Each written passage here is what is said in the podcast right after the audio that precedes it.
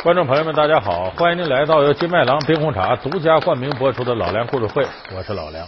咱们今天说这个《封神演义》系列，咱得说这个和死对头有关的话题。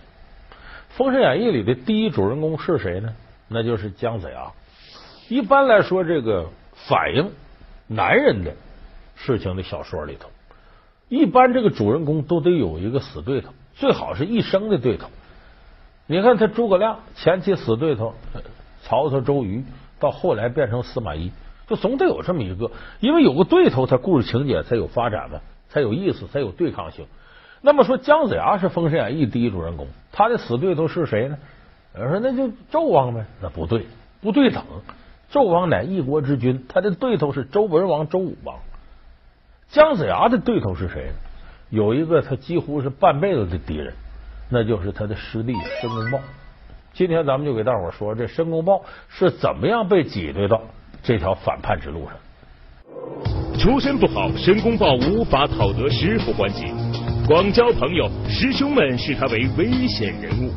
遭遇不公，年轻才俊的心灵蒙受了怎样的创伤？姜子牙如何把他一步步推上助纣为虐的不归路？他自己又是怎样在全面失败的情况下找到了梦寐以求的平衡？老梁故事会为您讲述申公豹的余量情节。咱们先得说这姜子牙呀和申公豹两个人，前面我说了，论能耐申公豹大。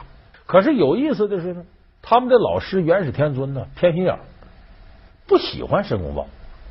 你看《封神榜》这样的大事儿，下山建功立业。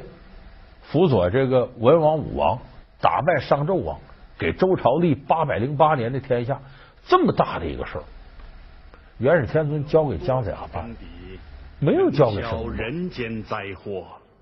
呃，弟子学道虽浅，但近日自创一阵法，十分厉害。上有寒风，下有黑水。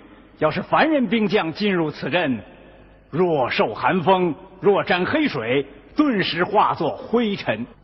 可惜杀气太重，心术不正，不可。有人说，那他他师哥那几个能力更大也没给，那不一样。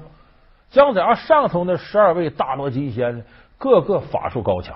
可是这些人呢，说白了，只是法力高强。论到治国之韬略、平定天下之战略战术，那他们